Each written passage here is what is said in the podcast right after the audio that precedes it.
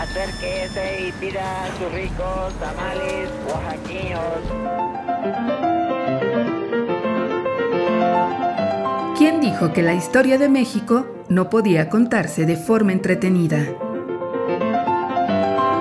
365 días para conocer la historia de México.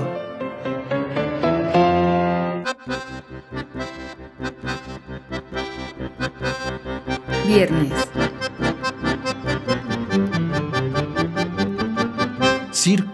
Maroma y teatro.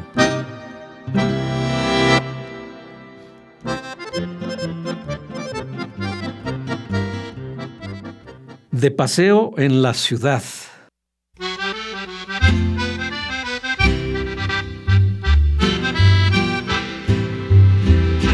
Antes de que finalizara el siglo XIX, la Ciudad de México contaba con cerca de 450 mil habitantes.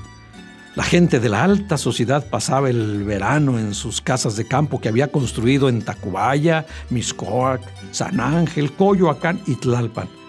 La gente de clase media o con escasos recursos visitaba estos pueblos en viajes de ida y vuelta los fines de semana. Uno de los paseos más concurridos en la Ciudad de México era el Zócalo. Desde inicios del porfiriato, el gobierno ofrecía conciertos los lunes, miércoles, viernes y domingos. El espacio público se popularizó y conforme el régimen fue haciendo más grandes las brechas sociales, la alta sociedad dejó de asistir a la Plaza Mayor a escuchar música por temor a acodearse con las prostitutas. Hasta antes de la llegada de don Porfirio al poder, la Alameda Central era un paseo exclusivo para lo más selecto de la sociedad mexicana e incluso se cobraba la entrada. En 1881, las autoridades de la ciudad construyeron una rotonda iluminada con focos eléctricos y con sillería para dar cabida hasta 3.000 personas sentadas y otro tanto de pie y se ofrecían conciertos los domingos. Esto propició que la Alameda se convirtiera en un paseo típico de la clase media y el más concurrido durante todo el porfiriato.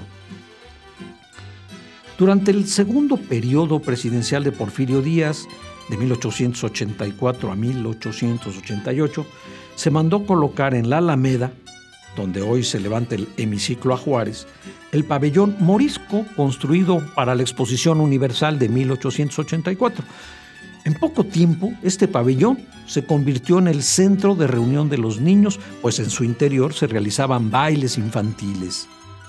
Ah, la música clásica también tenía lugar en la Alameda, y hacia finales del siglo XIX, los programas de las orquestas presentaban la marcha Fatincia de Franz von Suppé, la obertura del Barbero de Sevilla de Rossini, la polka mazurca Catalina de T. León, María de Rohan de Donizetti. No podía faltar, desde luego, las piezas manufacturadas nacionalmente, como la marcha Lindas Mexicanas, el Vals Alejandra, el paso doble del hidalguense de Abundio Martínez o el famosísimo Sobre las olas de Juventino Rosas.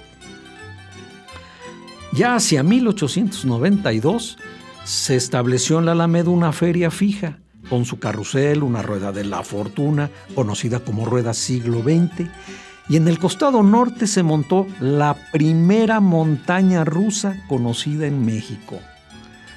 Para su diversión, los niños también subían a los carros tirados por borregos y chivos, o si eran muy valientes, podían montar mulas o ponis para pasear por el interior del parque. Para todos, todos los espectáculos, Siempre había disponibles sillas plegadizas que se rentaban, eso sí, a 10 centavos por tiempo indefinido. ¡Ay, este México maravilloso del circo, maroma y teatro!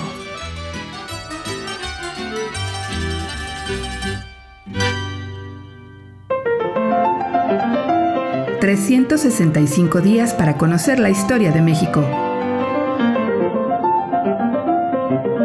Esta es una producción de Radio Universidad de Guanajuato y la Dirección de Extensión Cultural en voz del Teatro Universitario. Serie basada en el texto de Alejandro Rosas, 365 días para conocer la historia de México.